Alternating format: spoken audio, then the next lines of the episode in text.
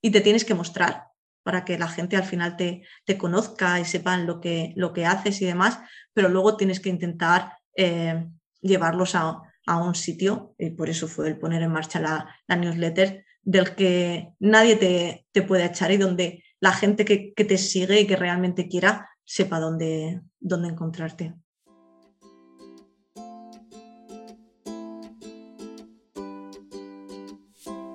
Hola, soy Laura Orzaiz y me encanta hablar de marketing, redes sociales, mindset y todo lo que hay detrás del fascinante mundo del emprendimiento.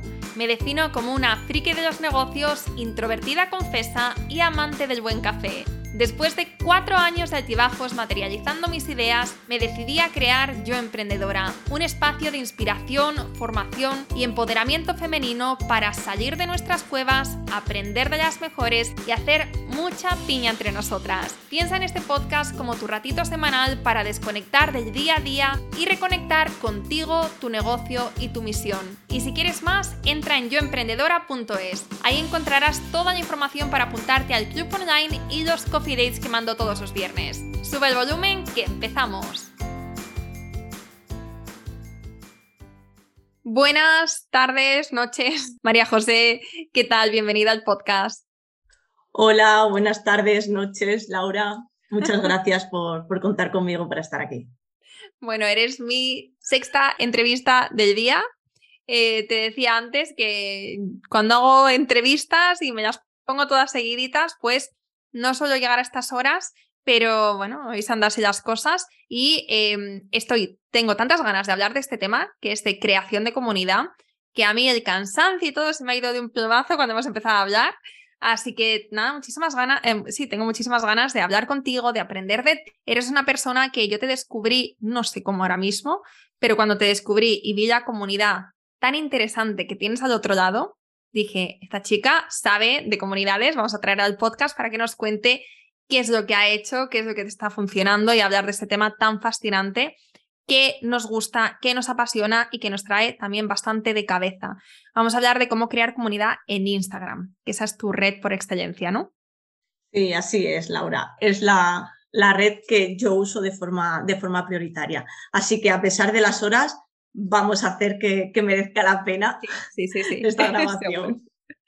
Perfecto, pues nada, antes de empezar, yo quiero preguntarte si cuando tú empezaste con Instagram, si empezaste con esta intención de crear comunidad, de empezar a, ¿no? Como de, de crecer, de llegar a una audiencia más grande, o empezaste un poco por hobby. A ver, eh, yo llevo relativamente poco tiempo cosiendo, menos de, menos de 10 años. Yo no sabía ni enhebrar lo que es una máquina de, coser, eh, porque bueno, pues yo he visto a mi madre, pero es como que algo que nunca me había llamado la atención. Fue a raíz de, tener a mi hija y de verme encerrada en casa cuando yo dije, bueno, tengo que hacer algo. Es decir, yo eh, tenía inquietud, no podía estar en mi casa encerrada, eh, estaba como, no podía seguir con el ritmo que llevaba mi día a día, porque es cierto que mi hija se adelantó, nació antes de tiempo, entonces estaba en casa, sola, con un bebé. Y bueno, pues al final fue una forma de, canalizar. Me llegó un anuncio por internet y al día siguiente tenía el repartidor con la máquina de coser en la puerta. Y a partir de ahí yo empecé a leer blogs eh, de costura, sobre todo en alemán, porque yo quería vestir a mi niña como, como lo que veía. Y bueno, pues a partir de, ahí yo soy una persona que, bueno, he hecho atletismo prácticamente toda mi vida. Empecé estuve compitiendo, de hecho, desde los 10 hasta los 21. Y yo creo que eso al final, eh, lo que vives durante la infancia y durante la juventud, pues te, te marca lo que es la, tu forma de ser. Entonces, yo soy una persona como muy de retos personales. Es decir, que me marco objetivos y intento conseguirlos. Mm, no necesito a lo mejor una motivación externa, ni nada. simplemente digo, voy a ver si soy capaz de, hacer esto. Y a partir de ahí es constancia. Bueno, pues lo de la red social, eh, yo empecé a coser sin tener ni idea, pero vamos, he cosido todos los días desde ese día. Otra cosa no, pero constante eh, he sido. Y claro, llegó un momento en el que yo descubro Instagram y yo empiezo a enseñar lo que, lo que hago, simplemente por hobby, pero era también como un pequeño reto personal de, y de autocuidado, decir, mira lo que soy capaz de hacer y además como lo tengo que enseñar, esto me hace mejorar. Entonces entré en ese bucle de eh, quiero mejorar porque lo quiero enseñar. Y así fui perfeccionando y aprendiendo a coser, bueno, pues hasta un nivel que tengo, yo creo que considerable. Y bueno, pues sin quererlo, sin quererlo, me di cuenta de que eh, empecé a seguir unas pautas de, trabajo, de publicación. Pero es cierto que el cambio, eh, imagino que como muchas otras mujeres, emprendedoras y bueno, yo creo que a muchas personas de, de nuestro país y de fuera, la pandemia nos hizo un, un clic, nos dio ese tiempo del que no disponíamos durante, la, durante nuestra vida diaria con todas las tareas que, que teníamos o veníamos asumiendo y ese momento de, de parar y decir, bueno, ¿y ¿y qué quiero? Voy a dedicarle tiempo a esto. Y entonces fue cuando yo empecé a ver que cambié de nombre, la cuenta, eh, empecé a ver que, que yo quería dar otra imagen, que quería compartir también lo que había aprendido de otras mujeres y quería enseñarlo. Y bueno, pues a partir de ahí fui cambiando la, la tendencia de lo que es la, la, cuenta, de lo que es Sobonico hoy en día. Y hasta la pandemia, cómo era tu cuenta y más o menos recuerdas cuántos seguidores tenías? Bueno, pues tendría alrededor de mil y pico seguidores, no, no muchos más. Y sí, claro que recuerdo cómo era la cuenta perfectamente. El contenido en sí era el mismo, es decir, era enseñar lo que cosía, tanto para mí como para mi hija. Pero es cierto que no, no enseñaba, solamente trataba de inspirar. Y bueno, ahora hablaremos de eh, los pilares que yo he visto que son necesarios para crear una comunidad dentro de, Instagram. En ese momento solamente tenía algunos, por decirlo así, decir, yo intentaba enseñar mis costuras e inspirar a los demás, pero no decía cómo podían aprender a hacerlo así. Y quizá el cambio estuvo básicamente en, ese punto. Vale, ahora, ahora nos cuentas. Mm, voy a esperar un poco más, voy a hacer un poco de, teaser, eh, porque quiero saber un poquito más sobre ti, sobre esos comienzos, cuando empezaste con Instagram. Eh, ¿En qué año fue cuando empezaste a compartir contenido? Pues, yo imagino que empecé sobre 2016 o así, pero es cierto que de forma eh, no constante, es decir, de vez en cuando cosía cosas que me gustaban, esas las enseñaba, cosía otras que, pues, que no me gustaban y directamente no las enseñaba. O no, no me salían las fotos o las imágenes como yo quería y entonces pues no lo enseñaba. Es decir, no tenía, eh, tampoco planificaba el contenido como ahora en cuanto a buscar una fotografía, sino que yo simplemente, pues ese día me había, si me había cosido una chaqueta y salía a la calle, pues me hacía una foto donde pillase. Si me gustaba la foto la publicaba, si no, no. Sí, todo eso ha cambiado mucho. Vale. O sea, lo tratabas más como un hobby, como un pasatiempo. totalmente. Y antes de pasar a esto de, de comunidad, has mencionado antes algo muy, que me parece muy interesante y que creo que podemos también sacar de aquí, y es, bueno, tú cuando eras eh, joven, cuando eras niña, hasta cuando tenías 20 años, creo que has dicho, fuiste atleta, y al final eso es una, los atletas, los deportistas eh, tienen una mentalidad, una resiliencia, una perseverancia, ¿no? El trabajar también por objetivos, el, el, trabajar también muy enfocados, algo que después te puede servir en tu día a día y sobre todo, bueno, los emprendedores podemos aprender mucho de los deportistas, sobre todo en esta mentalidad tan mm, de crecimiento y de, y de, foco, de, de focalizarse en, en una cosa. ¿Cómo, cuéntanos un poco cómo, cómo te ha ayudado, cómo te ayuda a día de hoy estos, eh, estas enseñanzas que te llevas de, estos años como atleta, cómo te ayuda con tu cuenta, con tus objetivos. A, sí, a ver, al final el atletismo además es un deporte individual que yo creo que muchas veces el, emprendimiento también empieza así siendo individual. Luego está claro que tenemos que tejer una red eh, donde tener el, soporte para mejorar y, crecer. Igual que pasa en un deporte individual, es decir, eres tú solo, pero al final te rodea también un equipo de entrenadores, de preparadores y, demás que son la red en la que tú te, tú te apoyas. Pero claro, cuando tú te das cuenta a lo largo de los años que la única forma de obtener el objetivo ese que quieres es siendo constante. Tienes que eh, cumplir todos los días con tu entrenamiento. Eh, te das cuenta también de que tienes que buscar una motivación intrínseca, es decir, que no puede ser extrínseca, es decir, tú tienes que saber el por qué quieres hacer eso. Y, luego además que necesitas tiempo, que las cosas requieren un tiempo, es decir, no, no todo llega mm, deprisa, es decir, está la parte de la constancia, del esfuerzo, la motivación que tienes que tener dentro de ti, porque si no, la vas a perder y luego que todo conlleva, conlleva un tiempo, es decir, nada es inmediato, por mucho que estemos acostumbrados a la inmediatez a día de hoy.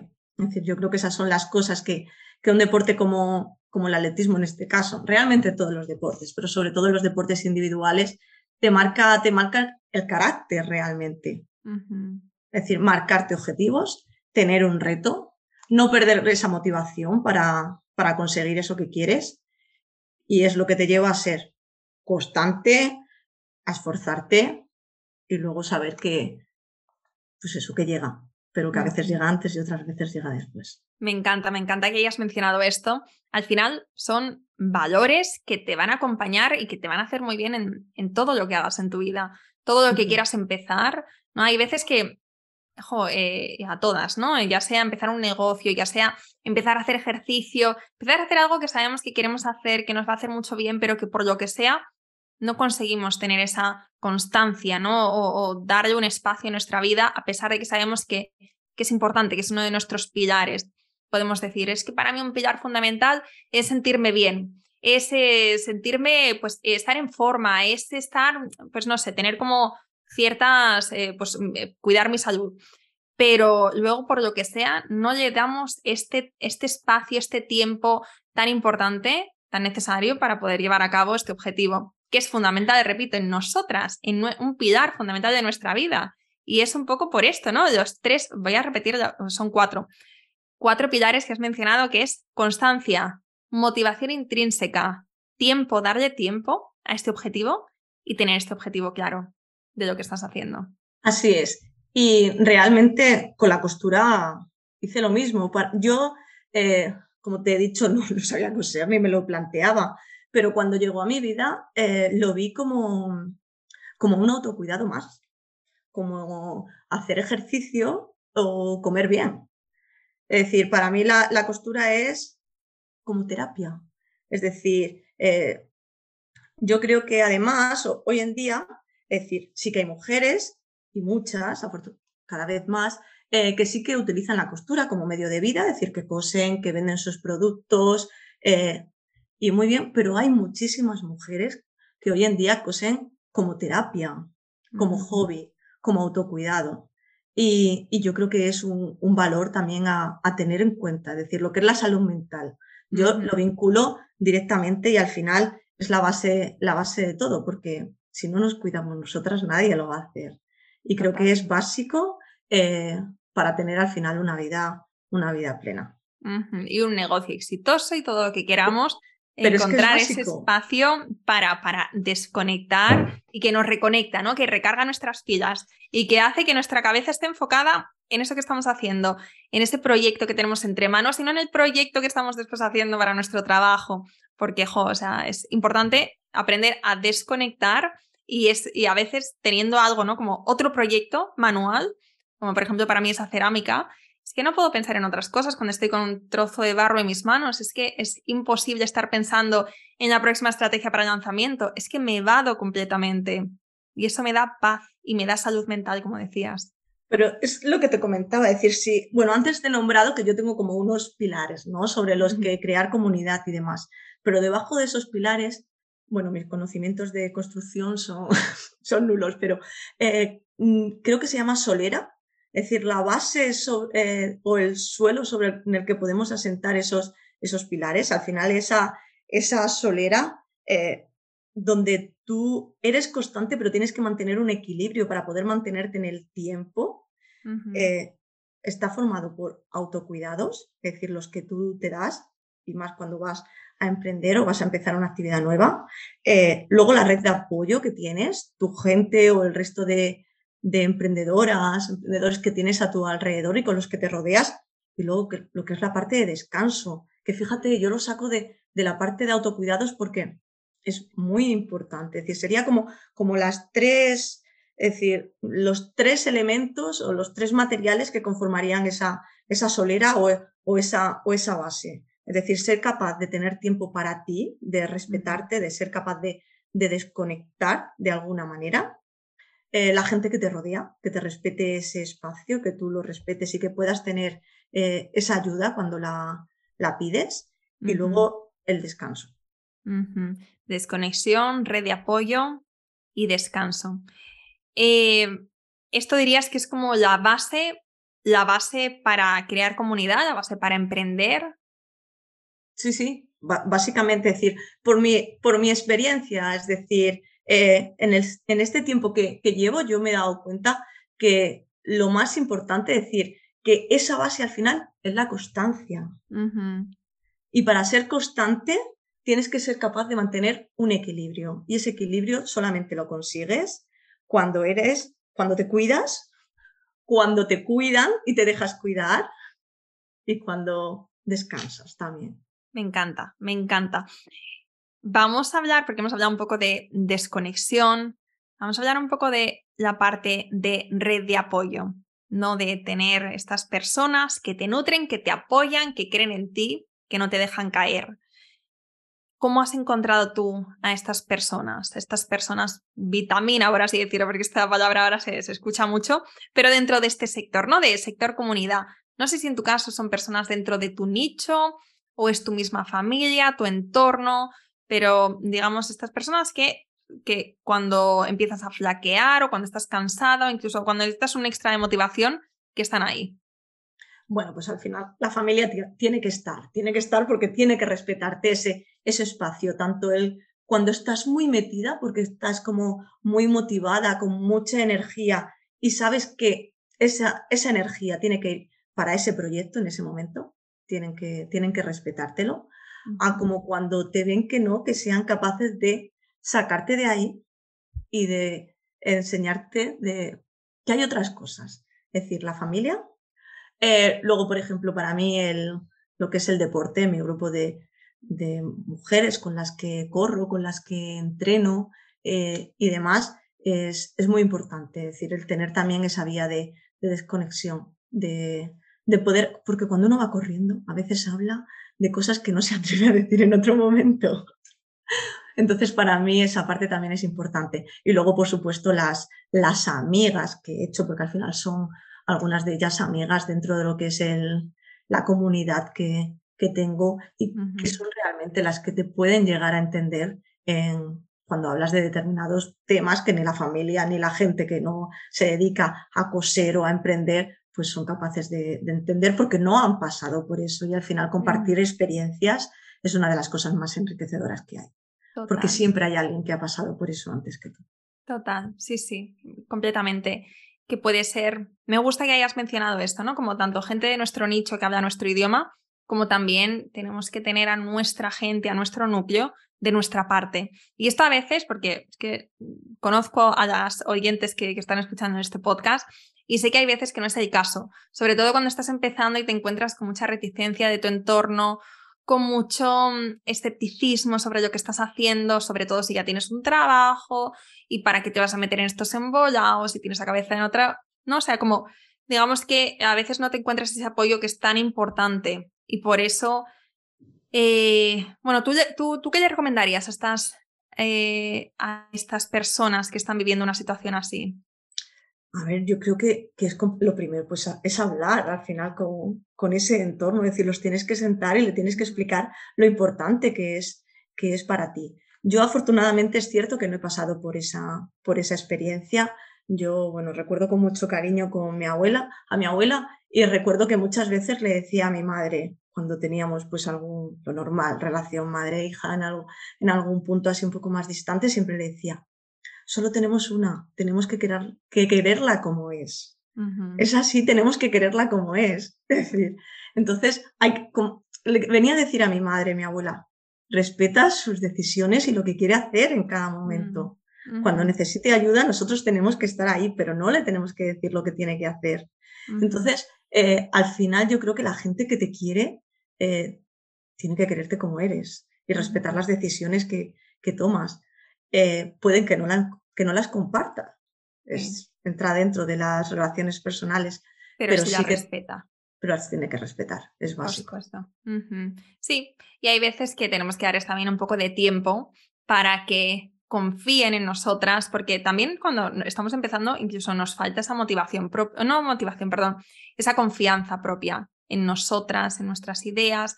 Entonces, si muchas veces si no lo tenemos dentro, tampoco lo estamos proyectando hacia afuera. Y hay veces, lo digo por experiencia personal, que si no confían en nosotras, no es porque nos quieran, no es porque no nos quieran ver crecer, es porque quieren que no nos hagamos daño, es porque quieren que no nos apeguemos.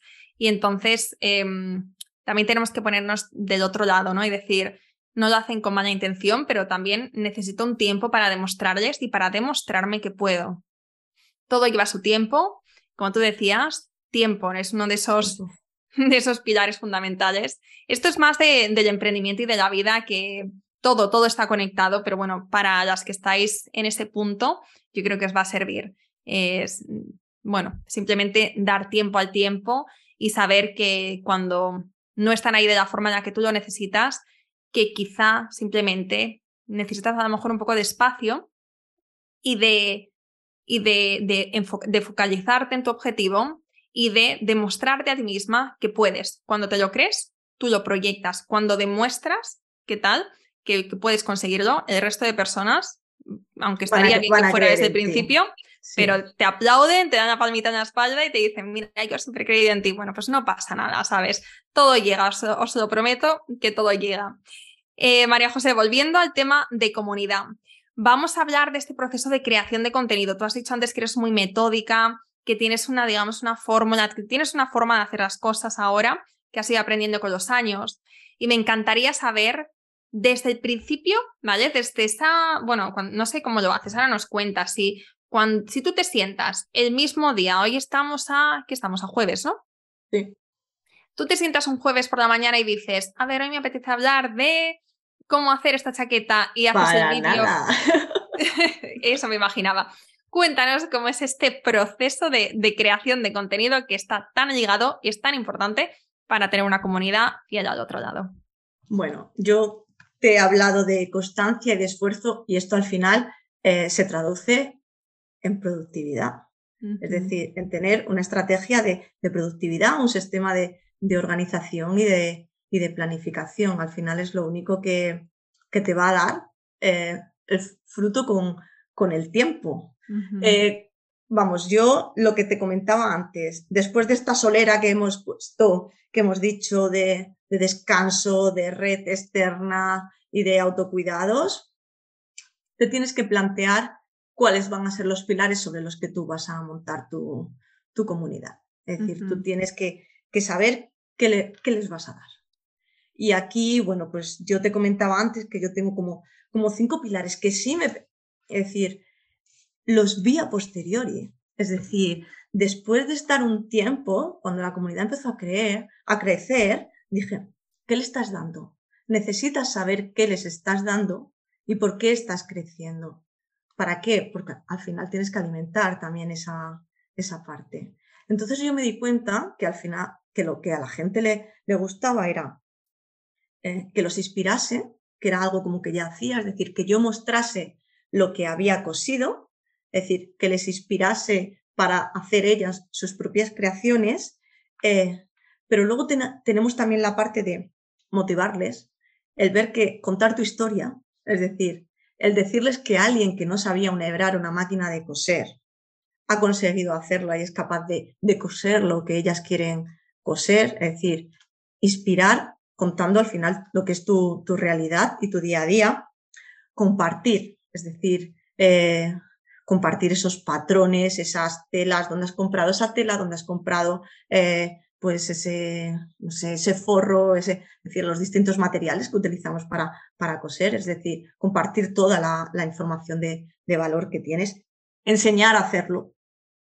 Es decir, no solamente inspirar diciendo mira lo que llevo, sino te voy a decir cómo lo hago y dónde he comprado el material para hacerlo y luego ayudarles, ser un soporte también. Eh, estar ahí para cuando tienen dudas, cuando tienen preguntas, pues estar disponible. Entonces, yo, mis pilares eh, o los pilares que, que me di cuenta que yo estaba ofreciendo y que son los que tenía que seguir eh, fortaleciendo para que la cuenta así se mantuviese y cada vez estuviese más fuerte era inspirar, motivar, compartir, enseñar y, ayudar en todo lo que, lo que pudiese. Y a partir de ahí, con un buen sistema de organización y de, y de planificación, que no sé si me he desviado un pelín del tema. Para nada, porque todo está relacionado y me gusta que, que hables de los pilares, porque es verdad que es algo que a lo mejor sin darnos cuenta los tenemos, porque muchas veces es también algo que está muy conectado con la forma en la que a nosotros nos gusta eh, consumir contenido y también es algo muy natural, ¿no? Que nos sale, si nos gusta enseñar de forma natural, probablemente vaya a ser también un pilar de nuestra marca. Si somos cercanas, probablemente también lo vaya a ser o debería serlo, porque debería ir lo más en sintonía con nosotras para que todo sea más fluido, para que sea más fácil. Con estos pilares, vamos a entrar en la productividad, como tú dices, la organización del contenido. Vale, yo me planifico por mes, es decir, yo suelo utilizar bloques de, bloques de tiempo. Eh, yo no me dedico a, a esto no, no vivo de esto, yo soy maestra, jornada completa de 9 a 3, estoy en, en mi colegio y me encanta lo que hago. Es decir, al final yo me siento realizada enseñando y estando, y estando allí, pero sí que es cierto que también quiero enseñar fuera y crecer por, por otro lado. Es decir, que a nivel profesional quiero que, creo que puedo dar mucho más. Entonces yo al final mi tiempo es limitado. ¿Por qué? Porque yo tengo mi, agenda y mi agenda está totalmente bloqueada, lo que es la jornada de mañana en la que trabajo. Y luego además tengo bloqueados los días que, que entreno y de autocuidado. Es decir, eh, el deporte, por decirlo así, está en la agenda con tiempo bloqueado. No está dentro del tiempo que sobra, sino que está metido como, vamos, como fijo. Entonces, con los bloques de tiempo que tengo, con el tiempo que yo sé que dispongo cada día de la semana, eh, yo planifico eh, lo que es el, el contenido mensual, luego lo vuelco en lo concreto en semanas y luego, por supuesto, en cada día. Y además intento que el mes anterior tener el trabajo hecho del mes siguiente, porque coser requiere su tiempo, es decir, no es crear eh, contenido, es decir, yo no puedo de, un día para otro voy a crear contenido si no tengo mis prendas cosidas o si no tengo que, enseñar. Entonces necesito tiempo para coser, necesito tiempo para hacer fotos, necesito tiempo para editar y todo eso lo tengo que tener muy bien, muy bien organizado. Y luego agrupo tareas, que yo sé que tú también lo haces. Al final es, es básico también para, para poder ser, ser productivo. Es decir, si yo coso durante dos días a la semana, hay uno en el que me dedico a hacer todas las fotos de todo lo que tengo cosido. Además, tiene que ser un día a cierta hora, que es cuando hago mejor luz ahí y, y demás. Entonces, todo eso sí que lo tengo totalmente organizado. Vale. Entonces, tú cuando empiezas a, preparar tu contenido con un mes vista, ¿cómo empiezas? Eh, con un, o sea, ¿cómo empiezas? Inspirándote. Mira, te voy a contar cuál es mi proceso y ahora nos cuentas cuál es el tuyo. Porque a mí también llegar a este proceso me ha costado y ahora es como que tengo eh, una, un ritual en torno al proceso de creación de contenido que me encanta. Cuando antes era una piedra en el zapato yo de crear contenido, de no tengo el post, o casi estaba, no casi, realmente estaba el mismo día buscando inspiración para, para, hacer, para publicar, para escribir en el mismo momento. Era un poco así todo como muy atropellado y ahí la creatividad no podía fluir. Mi proceso de creación es muy sencillo, pero al mismo tiempo pues muy eficaz. Cuando puedo me voy a una cafetería, desayuno fuera, todo así como muy, muy idílico, pero necesito como estos estímulos para, para estar bien, bien creativa. Entonces luego lo que hago es pasarme por lo menos una hora y media o así, o una hora buscando inspiración en otras cuentas, inspiración en publicaciones, de, tanto de fotos, de textos, de tal. O sea, como un momento de, de brainstorming de ideas de inspiración. Para después yo ver el concepto de las publicaciones. Concepto, es decir, pues en, esta publicación quiero hablar de yo qué sé, pues de, la temática que sea. Vale, entonces una vez que tengo las temáticas listas, paso a, pensar en los copies, pero de la imagen, porque lo mío son mucho frases o tal, entonces paso a pensar y ahí es otro proceso de brainstorming, de juegos de palabras, de tal, e intentar que sea impactante y ahí puedo mm, pasarme pues mm, fácilmente también otra hora y media, dos horas. También hablo eh, con, yo suelo hacer los contenidos como en una tarde me siento o en un día me siento y hago dos meses de contenido. Después, una vez que tengo estos tal, me paso a hacer las imágenes en Canva entonces ahí lo pongo todo bonito, con color inchis, no sé qué. Y luego una vez que ya lo tengo todo, paso... Ah, no, no. Una vez que lo tengo todo, ya está, me lo descargo y lo subo a em, Dropbox. Lo estoy haciendo ahora. Sí, en Dropbox. Y luego los copies los escribo en el mismo momento en el que lo voy a publicar. Es decir, los copies no los tengo escritos porque es algo que me fluye mucho y, bueno, pues dependiendo del momento, pues un día escribo una frase y otro día escribo un párrafo o diez párrafos. Pero ese es el proceso. En un día puedo tener niquelado mm, mes y medio, dos meses de, tal. Y además no lo hago en una cuadrícula para ver qué colores van encajando. Lo que hago es, en el momento que voy a publicar, veo, vale, he publicado rosa, morado, azul y amarillo, ponte, pues ahora encaja una rosa. Venga, pues voy a buscar una rosa dentro de todas las que tengo creadas. Y es así como, como lo hago. Cuéntanos ahora tú, ¿cómo es ese... Vale, pues mira, aquí, eh, además este, este fin de semana pasado, eh, en mi newsletter eh, hablaba precisamente de esto, de, del día de pensar. Eh, yo tengo un, bueno, yo soy, yo siempre llevo una libreta en la mano, mi libreta de las ideas. Bueno, y si no, la app de notas del móvil, la cámara, cualquier cosa que se me ocurre, conversación, cosa que me inspira, imagen que veo, lo que sea, yo lo apunto en incluso problemas. Yo lo apunto en esta libreta de, las ideas. E intento olvidarme el resto de la semana de, de, eso. ¿Por qué? Porque no tengo tiempo. Es decir, en el tiempo que tengo, tengo que hacer lo que tengo planificado. No puedo ponerme a pensar en ese, en ese momento. A veces cuando salgo de viaje llego con el móvil, que tengo muchísimas fotos del viaje, pero tengo muchísimas fotos de gente de espaldas porque he visto una falda, una mochila o un bolso, un sé que me, ha, que me ha gustado y les hago las fotos un poco así de extranjis de, mira, esto me lo guardo. Bueno, pues eh, yo para mí los sábados es el día de pensar. Los sábados suele ser el único día en el que intento no ponerme despertador. Me suelo levantar temprano porque ya he entrado en esa en esa dinámica, pero no me pongo despertador, eh, me hago el desayuno y entonces es cuando saco la libreta de las ideas. Y a partir de ahí, todo lo que tengo apuntado de esa semana, pues hay ideas que directamente las descarto y hay otro día, otras que las desarrollo. Y tal cual las desarrollo, si se convierten en acciones, incluso las, las agendo directamente. Entonces, al final viene a ser el mismo proceso de inspiración, porque yo luego tengo en esa misma libreta un apartado de costuras, un apartado de ideas para hacer reels, otro de lo que es contenido diferente. Entonces, ¿cómo me planifico yo el mes cuando me enfrento a él directamente? Eh, lo primero que tengo en cuenta es, pues si tengo alguna colaboración ese mes, obviamente, porque tengo que respetarlo.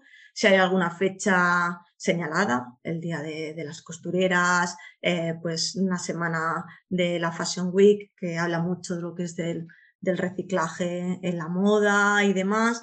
Es decir, y luego también eh, me siento a ver qué cosas quieres o qué cosas necesitas coserte, porque para mí también eso es básico. No se trata de coser por coser, porque yo al final todo lo que coso eh, lo uso.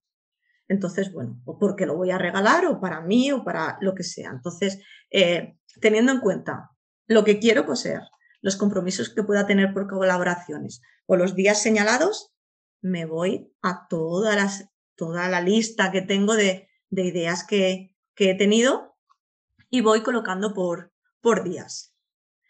Luego lo que organizo por semanas es el trabajo que tengo que hacer para llegar a, a esos días, justo con una semana de antelación. Y teniendo en cuenta que normalmente las fotos las hago domingo por la mañana.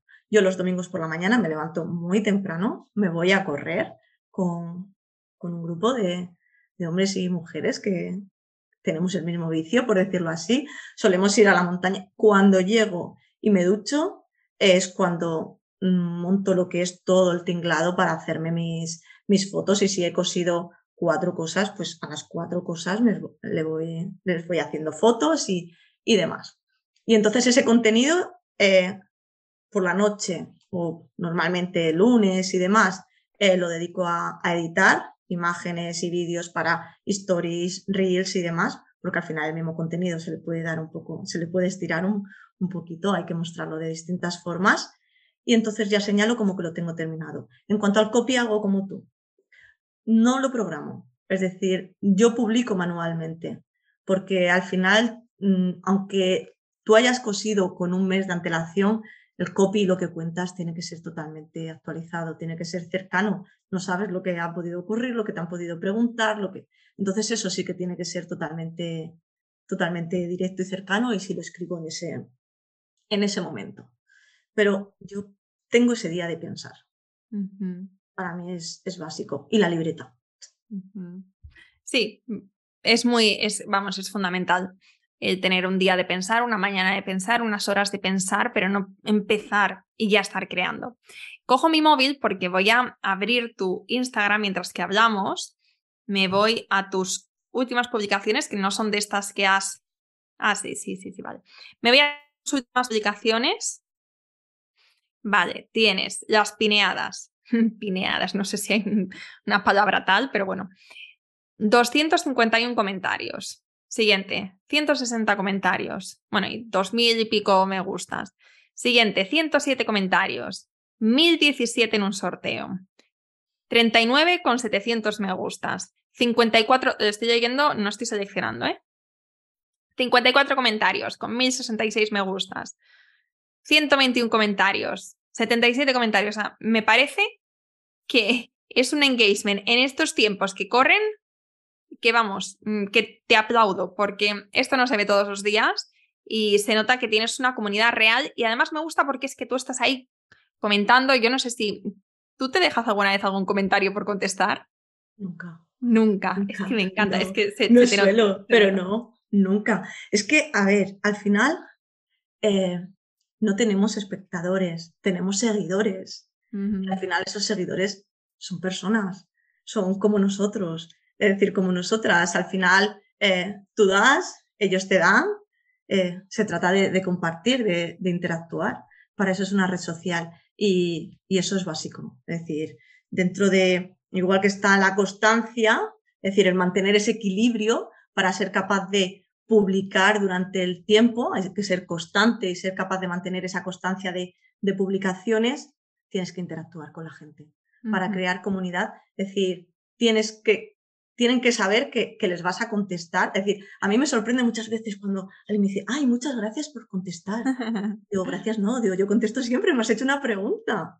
Es decir, al final tú imagínate que, tienes, que estás en una reunión, en un grupo, eh, estás con gente que alguien te pregunta y tú no le contestas. no, pues al final esto es lo mismo, quizá no, no las conoces personalmente, pero es una persona que ha dedicado su tiempo a, escucharte, eh, y el tiempo es lo más importante que tenemos. Entonces, si alguien te dedica su tiempo porque quiere saber de ti, saber lo que haces y aprender de ti, se lo tienes que devolver. Sí, sí, sí, estoy de acuerdo contigo. Me encantaría decir que lo hago, lo intento, pero me cuesta, me cuesta, pero en general porque las redes sociales me cuestan. Y me cuesta porque siempre tenemos como un mogollón de cosas que hacer. Entonces es pasar de Instagram a, pues eso, gestionar pues muchas cosas del negocio. Y es verdad que la parte de contestar comentarios, no soy la mejor, pero yo os leo y os prometo que agradezco a todos y cada uno de los mensajes que me llegan. A veces solamente con una, con una carita sonriente, ya. como diciéndole, te, he leído. Ya, sí, es, verdad. Tienes razón. Y, Sí, que, es importante, yo creo que sí. Sí, sí, no, 100%. 100%. Y em, has hablado antes que tienes newsletter. sí. ¿Newsletter sobre qué? ¿Qué cuentas en tus newsletters? Pues un poquito de todo. Es decir, hablo de, costura, comparto tips, de, hábitos para, para, coser mejor, por ejemplo, que es la que estoy preparando esta, esta semana, pero también sobre productividad, organización, eh, ideas, puntos de vista. Realmente eh, me muestro un poco más, es algo más, más personal. Es decir, al final las redes sociales entran en una... van muy rápidas, van muy rápidas. Al final Instagram es, es muy rápido. Tú puedes enseñar un contenido hoy y mañana ya no se acuerda absolutamente nadie. Si alguien está suscrita a tu newsletter y se da, el tiempo de, de leerte atentamente, pues yo creo que tú tienes que, mostrarte y darle un, un poco más. Entonces, bueno, se habla de costura, pero se habla de autocuidados, de planificación, de productividad, de todo. Me encanta. Y hablando de comunidad, esto es, em, esto es una muy buena, entre comillas, estrategia, es algo también, es muy humano, pero al mismo tiempo pensando estratégicamente en un negocio, cuando tienes una newsletter, vamos, es algo que es muy potente. Si lo vas haciendo poco a poco, tu base de datos va aumentando, eso también luego te da muchas opciones. Y es que en las redes sociales estamos de alquiler. Efectivamente. Ya lo, hemos visto estos días. Al final tenemos que llevar, es decir, la gente que nos quiere la, tenemos que traer a casa. Y la newsletter es ese, ese camino para cuando el pisito de alquiler que, que tenemos en Instagram, pues si, si, se va por lo que sea, pues que esa gente al final tú los puedas encontrar o ellos te puedan encontrar. Exacto, exacto. Estamos de alquiler o nos pueden cerrar el chiringuito en cualquier momento. Que también pasa, te pueden hackear, te pueden cerrar, te puede pasar lo que ha pasado recientemente, de pum, de repente mil cuentas se te van de seguidores, o tú puedes ser una de esas mil cuentas que te borran. Entonces, como aquí sí que como desde un punto de vista de emprendedora, sí que hay que tener eso muy en cuenta. Es decir, crear comunidad en una red social es básico. Sí. Es decir, porque, y te tienes que mostrar para que la gente al final te, te conozca y sepan lo que, lo que haces y demás, pero luego tienes que intentar eh, llevarlos a, un sitio, y por eso fue el poner en marcha la, newsletter, del que nadie te, te, puede echar y donde la gente que, te sigue y que realmente quiera sepa dónde, dónde encontrarte. totalmente alineada contigo. Y bueno, podría seguir haciéndote preguntas y preguntas sobre esto, pero no quiero abusar de tu tiempo. Simplemente una pregunta más. Sí, dime. Sí, quería decir también, porque sí, hemos, bueno, dentro de toda esta parte de crear comunidad, sí creo, creo que hay un punto que, no lo hemos tocado todavía, no sé si me vas a preguntar, no sé si va, si va por ahí, pero es el concepto de, de mostrarse. Justo, justo iba ahí. Vale, porque es, es básico. Y aquí cada uno tiene que marcar sus límites de lo que, de hasta dónde quiere enseñar de su vida o de su forma de, ser o de su forma de, vivir.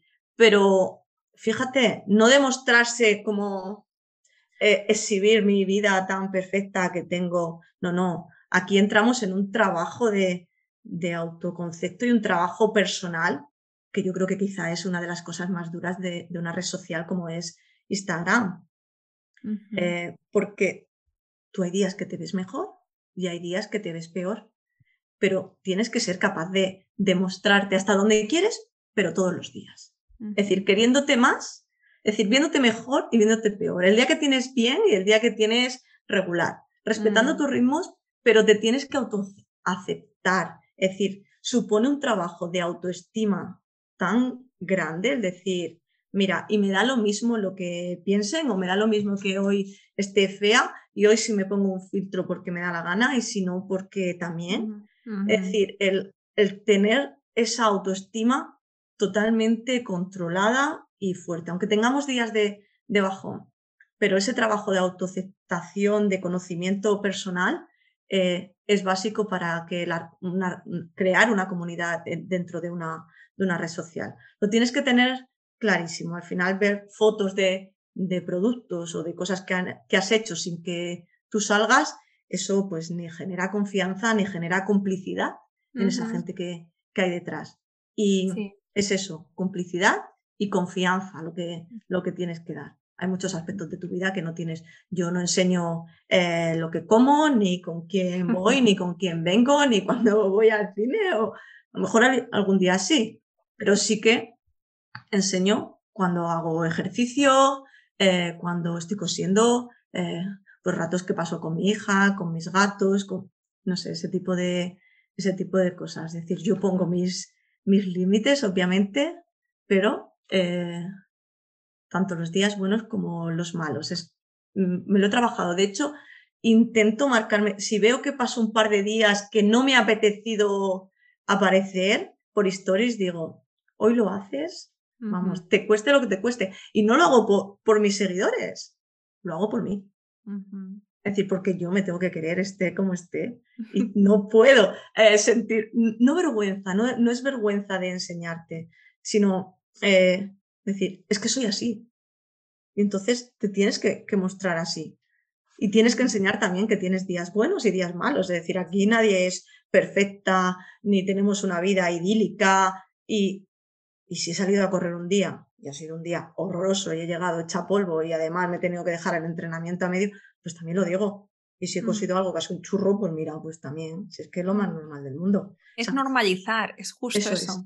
Es, es normalizar las redes sociales es normalizar vernos, a ver, es que tampoco, la perspectiva selfie no queda muy bien. Entonces yo entiendo que nos quedamos poner un buen filtro porque, oye, es que en el espejo estamos más monas que en, la cámara. Pero que tampoco pasa nada por poner Pero no pasa nada, exacto. Tú tienes que saber que es un filtro y tus seguidores también lo saben. Sí. Es decir, y ya está. Sí, sí, sí, exacto, exacto. Y si algún día te... Porque yo entiendo que aquí hay muchas eh, mujeres que nos están escuchando y que todavía no han dado ni siquiera el paso de empezar a hablar en la cámara. Y muchas veces, y yo no sé si a ti te pasó, María José, el miedo que tienes o el bloqueo que tienes es qué va a pensar tu entorno, qué va a pensar la gente que te conoce, no tu compañero de trabajo, tu familia, tu hermano, tu vecina con la que llevas 10 años sin hablar y que te importa nada lo que piense, pero ya tienes en la cabeza, uy, ¿qué va a pensar mi vecina del quinto? Pues a mí ahora ya me da igual. Quizá al principio no. Es verdad que muchas veces nos cuesta más aceptar eh, o nos bloquea el... ¿Y la gente que me conoce, qué va a pensar de mí? Porque al final yo vivo en un pueblo pequeño y aquí pues nos conocemos prácticamente todos.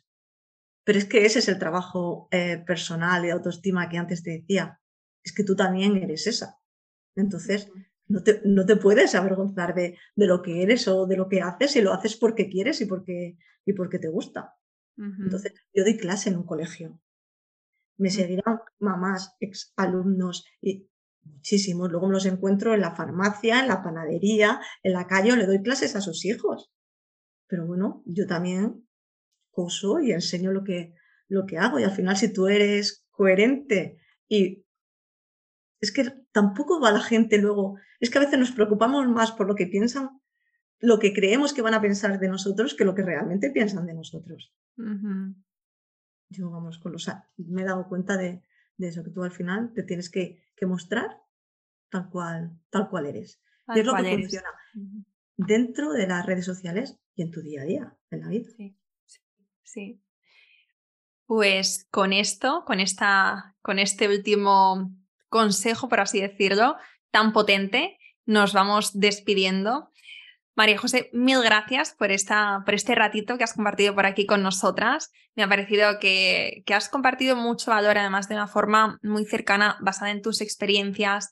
Em, esto yo creo que esta conversación va a resonar con, con, muchas mujeres que nos están escuchando y espero que les anime a dar este paso, a mostrarse, a dejar de pensar tanto en qué van a decir, a también, como tú decías, hacerlo de una forma metódica, no empezar y ala, ¿no? Como ya está, pues me pongo hoy y creo, no, pues ponte, pero ponte bien, crea un, plan de contenidos, ten tu día de pensar, todas esas perlitas que nos has ido dejando en el episodio, que lo apliquemos, que lo apliquemos porque también es una forma sencilla de ponerse y de no, luego no ir atropelladas por la vida. Si vamos atropelladas, si vamos sufriendo por el camino, no tiene ningún sentido y va a ser, vamos, insostenible. Así que con todo esto que, nos has compartido, sí que quiero que nos digas, para terminar, dónde te podemos encontrar, dónde podemos ver tu cuenta, tus creaciones. Bueno, pues yo tengo una web que es sobonico.com. So es coser en inglés y bonico, bueno, pues es una palabra de, de, mi tierra, ya sabes, el concepto este que tenemos los murcianos, y todo, levante de bonico, que es algo pues divertido, gracioso, original, así con, con chispa, bueno, pues ese es el, el nombre que, que, elegí. Entonces, también en Instagram me podéis encontrar como, como Soy Bonico y ahí tenéis todo lo que, lo que queráis sobre mí. Y si me escribís, pues voy a contestar siempre. Sí. Muchísimas gracias. Y yo lo intentaré. te contesté, te contesté. Gracias, a, gracias, gracias mil por, por este ratito. Por cierto, Seu Bonico se escribe S-E-W. S-E-W, Bonico. Bonico con C, bien. Sí. pues mil gracias y gracias a todas por quedaros hasta el final. Nos escuchamos el próximo episodio. Espero que te haya gustado este episodio y si es así, me encantaría que dejaras una reseña en iTunes, en Evox o en la plataforma que escuches tus podcasts. Esta es la mejor manera que tienes de apoyar el podcast y su continuidad. Muchísimas gracias por quedarte hasta el final y seguimos la próxima semana.